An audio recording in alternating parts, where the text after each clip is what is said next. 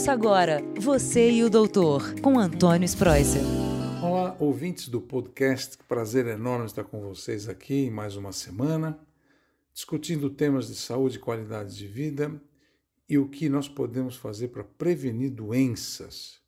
Já que eu estou falando em prevenir doenças, nada melhor do que a gente falar sobre as vacinas, sobre as imunizações. Por isso, eu gostaria de homenagear o nosso Brasil, o nosso país, né?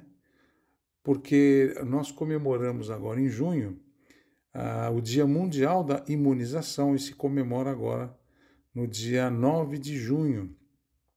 Esse dia, essa data é muito importante porque todos nós temos que lembrar que a imunização, a importância das vacinas, porque ela consegue erradicar doenças como a varíola, controlar rubéola, sarampo, a poliomielite. E com isso tudo nós contribuímos muito para a queda da mortalidade infantil e não só infantil, como adulta também. Nós não podemos esquecer que a, a gripe, a vacina da gripe, ela previne a morte de vários adultos, principalmente da terceira idade, que morrem com o vírus da influenza. Todos vocês sabem, eu trabalho em UTI, sou médico intensivista e infelizmente eu já tive que entubar e fazer atestado médico de vários pacientes que morreram de gripe.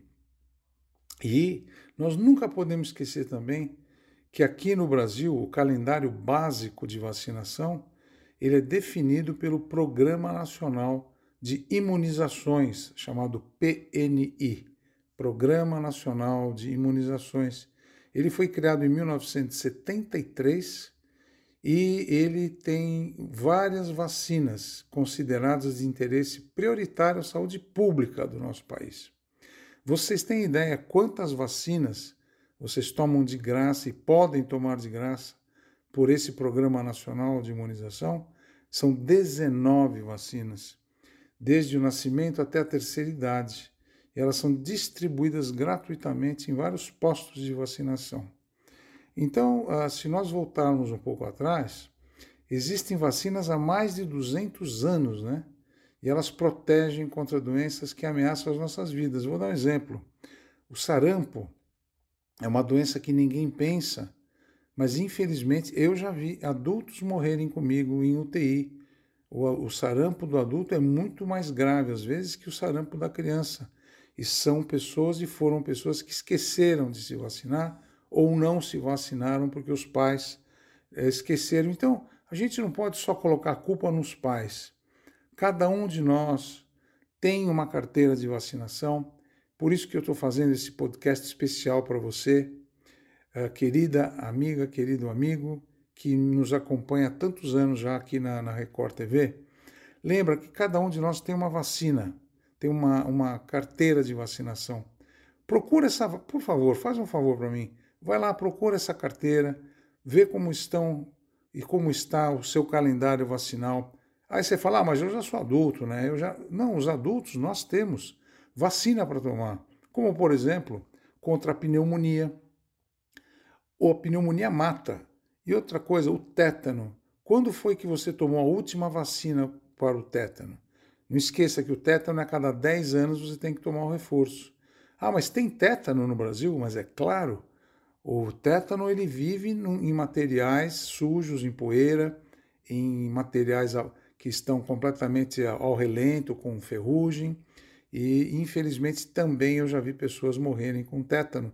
E é uma morte muito triste. Aliás, toda morte é triste, mas a do tétano, exclusivamente, a gente, eu não esqueço mais. Então, como eu sou uma pessoa que estou ligada na medicina crítica, terapia intensiva ainda, a gente vê ainda uh, doenças voltando. Eu não podia deixar de falar que agora com a, a, a SARS-CoV-2, com o coronavírus, o mundo inteiro se volta só para a vacinação do coronavírus e a gente esquece que tantas crianças não estão recebendo as vacinas por esquecimento, por medo de ir a um centro de saúde, eu só quero mostrar para vocês que a Organização Mundial de Saúde fez um levantamento e chega à triste conclusão que 13,8 milhões de crianças a cada ano em todo o mundo não receberam uma única dose de vacina e o que fazer com essas 20 milhões de crianças que desde o ano passado não estão recebendo as vacinas devido à Covid, devido à cobertura da Covid no mundo inteiro. Então, nós estamos a, a, assistindo agora uma diminuição crítica na cobertura vacinal em todos os tipos, sarampo, poliomielite, a, a rubéola. Por favor, leve seus filhos, leve ao posto de saúde. Você que não tem vacina, você fala assim: ah, mas eu perdi a carteira vacinal do meu filho. Leva num posto de saúde para ver que vacinas que a gente precisa tomar, que vacinas a gente precisa dar. Eu quero lembrar todos vocês também da hepatite do tipo A e B aqui no Brasil é epidemia e, o, e o, a vacinação da hepatite A e B consta no calendário do Programa Nacional de Imunizações. E eu, eu só queria lembrar que o nosso Programa Nacional ele é reconhecido no exterior como um dos melhores e mais abrangentes do mundo. E ele atende a mais de 211 milhões de pessoas, entendeu? Mas, infelizmente, até o Brasil tem registrado índices insatisfatórios de cobertura vacinal para algumas enfermidades. E eu tenho que falar isso porque, diante da ameaça do retorno da poliomielite e de, do recrudescimento do sarampo, várias ações têm que ser implementadas de volta, porque a população tem que ficar muito sensível à, à valorização e à importância da imunização em todo o território nacional. E a gente está vendo que o ano passado e o ano retrasado, a imunização para poliomielite ficou abaixo de quase 50% da população não tomou vacina. E a do sarampo também. E para provar isso que eu falei, o Ministério da Saúde, junto com a Organização Mundial de Saúde, junto com o CDC de Atlanta, viram que até em abril de 2021, quase 70 campanhas de imunização preventiva em mais de 60 países continuavam adiadas devido à Covid-19. Então isso tem que mudar. Então esse podcast é um especial, uma homenagem ao Dia da Imunização.